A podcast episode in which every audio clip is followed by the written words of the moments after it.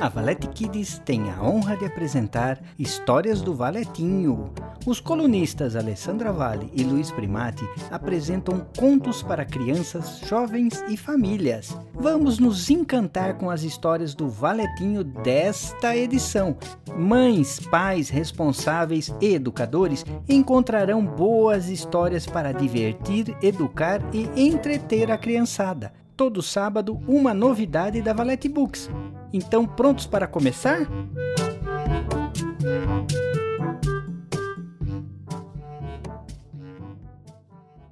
A luta dançante pela vida, por Alessandra Vale. Um bebezinho na família chegou. Chama-se Fábio, irmão do Bruno, filho da Sônia e André. Vocês o conhecem? Sobrinho de muitas tias e tios, primo de incontáveis criaturas e amigo. Sim, esse teria muitos amigos ao longo da vida, idealizavam todos. O neném nasceu grande e pesando mais de 3 quilos. Cercado de carinho por toda a família e acalentado pela mãe, tudo transcorria bem. Até que o bebê, que não sabia se expressar, a não ser pelo choro, ficou doente. Ninguém sabia o que ele estava sentindo. Fora avaliado por muitos médicos, até que o diagnóstico concluiu que sua doença precisava de internação e procedimento cirúrgico urgentes. Uma válvula precisou ser implantada no cérebro para ajudar a evitar a hidrocefalia. Muitas incertezas quanto ao desenvolvimento de Fábio surgiram. Alguns pensavam até que a doença que tivera o incapacitaria de falar, andar e brincar. Contudo, mesmo depois de três cirurgias para ajustar e até trocar a válvula de seu cérebro, os pais de Fábio ouviram com atenção a orientação da médica que os assistia. Fábio precisa ter uma vida normal, afirmou com esperança a pediatra. Os cuidados com a saúde de Fábio prosseguiram e ele cresceu forte e muito amado. Sob os olhos atentos e mãos de ajudar, a mãe o levava para brincar no parquinho, no escorrega, no balanço. Mas toda brincadeira cessava assim que o som advindo dos berimbaus, começava. A criança era atraída para a roda de capoeira e todo o seu corpo se iluminava, desejando fazer parte daquela dança. No começo, foram palmas, cantos e gingados. Vencendo suas limitações e desejando explorar todo o seu corpo e vitalidade, Fábio praticou movimentos de armada, bênção cabeçada, martelo, esquiva e meia-lua de frente. Para Fábio, a dança na capoeira tem um significado muito importante: superação. Todos os familiares ficaram preocupados com o esporte escolhido por Fábio. Mas o menino só quer entender como funciona seu corpo e o quanto pode melhorá-lo. Por isso, se exercita e busca adquirir habilidades, condicionamento, conhecimento e atitudes que contribuem para o seu ótimo desenvolvimento e bem-estar. Por isso, ainda menino, transformou seu entusiasmo em vontade, a doença em dança e a resiliência em gingado. O choro sofrido da mãe transformou-se no som alegre proveniente dos atabaques, pandeiros, berimbaus, palmas e cantos. O menino Fábio segue, descrevendo círculos no espaço da roda, fazendo com que lute dançando e dance lutando pela vida.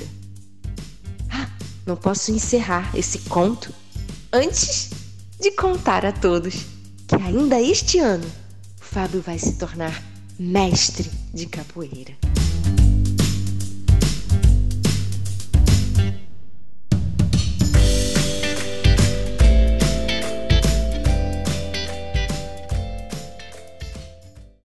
O Sumiço de Morfina, por Luiz Primati.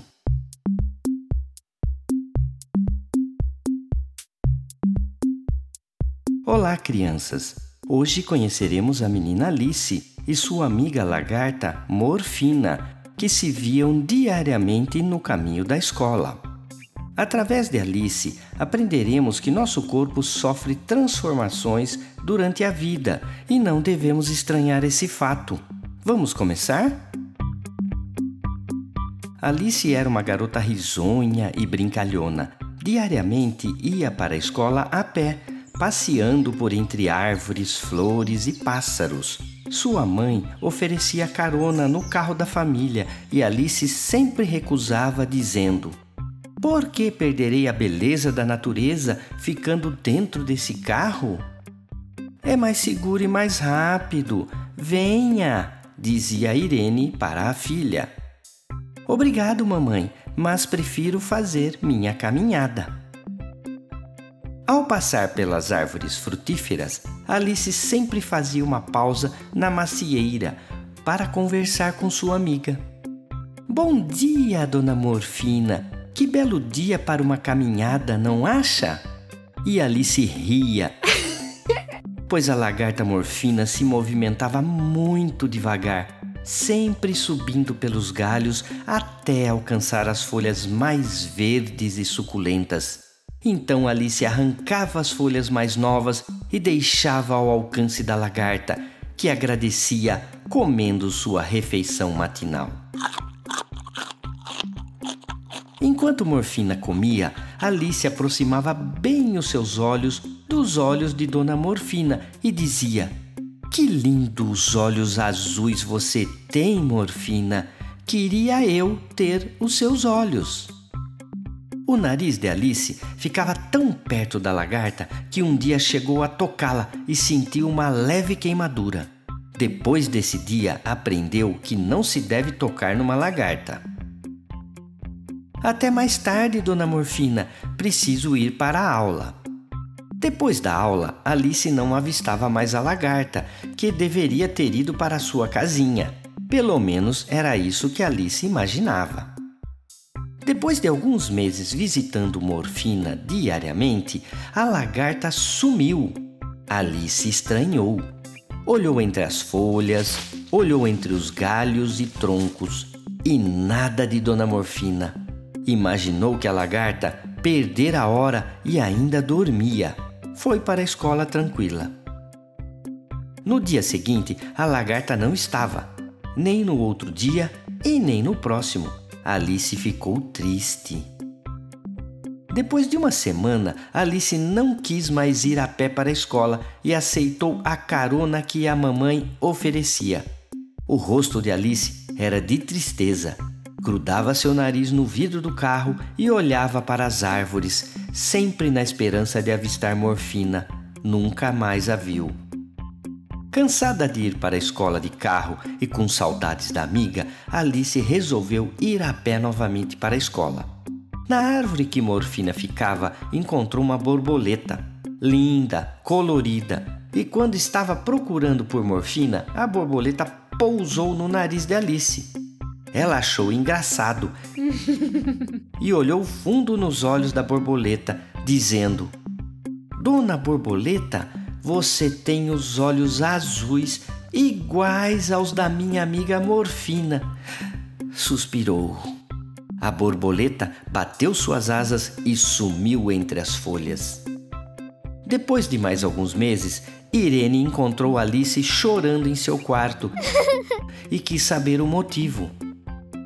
Nada demais, mamãe. Os meninos do colégio que estão rindo de mim. E por qual motivo, Alice? perguntou Irene preocupada. Por causa disso. Alice mostrou uma saliência no peito e a mãe logo entendeu. Alice, isso que está ocorrendo com você é natural. Você está se transformando numa garota e depois será uma mulher igual a mim. Estou me transformando? Como assim? questionou Alice. Seu corpo está se transformando E o que parece feio hoje, amanhã será uma bela garota. E mulher. Acontece com todos nós, é para melhor, disse Irene. Ainda não estou entendendo, disse Alice. Tentarei te explicar. Irene pensou um pouco. Sabe as lagartas que você observa lá nas árvores do parque? Aquelas de olhos azuis? disse Alice feliz. Bem, não sei se os olhos dela são azuis, disse Irene. Morfina, minha lagarta, tinha olhos azuis, mas isso não importa. Continue, por favor, disse Alice. As lagartas, depois que atingem a fase adulta, transformam-se numa crisálida, que é uma lagarta dentro de um casulo. Elas ficam lá por um tempo, se transformando e quando saem de lá, viram uma linda borboleta Borboleta? A lagarta vira uma borboleta? perguntou Alice surpresa. Sim, ela vira. Alice levantou rápido da cama, calçou seu tênis e saiu correndo. Ei, Alice, para onde você vai? gritou Irene para a filha. Tenho que visitar uma amiga, já volto. Alice correu até a macieira e procurou pela borboleta colorida. Nada encontrou sentou-se na sombra da árvore, chateada, e foi nesse momento que surgiu a borboleta, pousando sobre seu joelho. A menina abriu um sorriso e disse: Morfina, é você? A borboleta movimentou as asas rapidamente, como se confirmasse. Que saudades eu senti de você, minha amiga. Desse dia em diante, Alice compreendeu que todos se transformam até as lagartas, tornando-se lindas borboletas. Parou de sentir vergonha dos meninos e não ligou para as provocações. Tornou-se uma linda garota e guardou morfina para sempre em sua memória. E essa foi mais uma história do Valetinho. Hoje aprendemos que nosso corpo sofre transformações e que não há nada de errado com isso. Então não ria de um amiguinho ou amiguinha que está passando por uma transformação, pois amanhã poderá ser você. Tchau, tchau!